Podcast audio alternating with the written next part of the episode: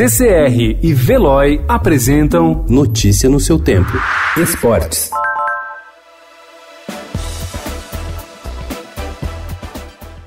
O Palmeiras deu seu primeiro passo para chegar longe na Copa Libertadores, um título que virou obsessão no clube nos últimos anos. A vitória por 2 a 0 sobre o Tigre na Argentina confirmou o favoritismo da equipe. Claro que a caminhada é longa, mas a vitória convincente fora de casa, em um torneio em que não é fácil ganhar como visitante, mostra que o time tem condições de sonhar alto. O título é a ambição do técnico Vanderlei Luxemburgo, que dirige a equipe pela terceira vez na competição. Nas outras duas, parou nas oitavas e nas quartas.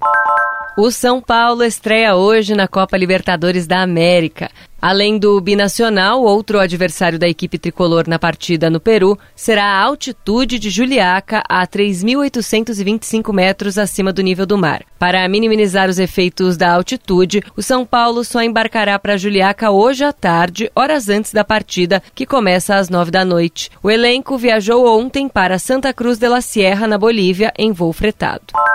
O Corinthians anunciou ontem parceria com o Serasa Limpa Nome até o fim de 2020. A partir de julho, a marca estará estampada na camisa da equipe de futebol profissional masculino no espaço da omoplata, próximo ao ombro. O Serasa Limpa Nome é uma plataforma online de renegociação de dívidas. Curiosamente, a Arena Itaquera S.A., que administra o estádio do Corinthians, foi incluída no cadastro de inadimplentes do Serasa no ano passado.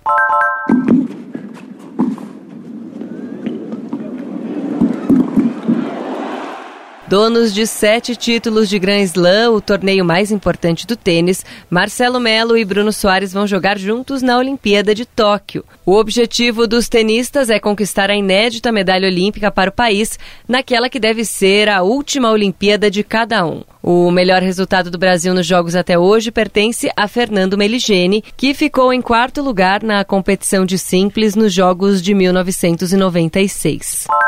Today, in the meeting of the executive board, uh, neither the word uh, cancellation nor the word uh, postponement was even mentioned.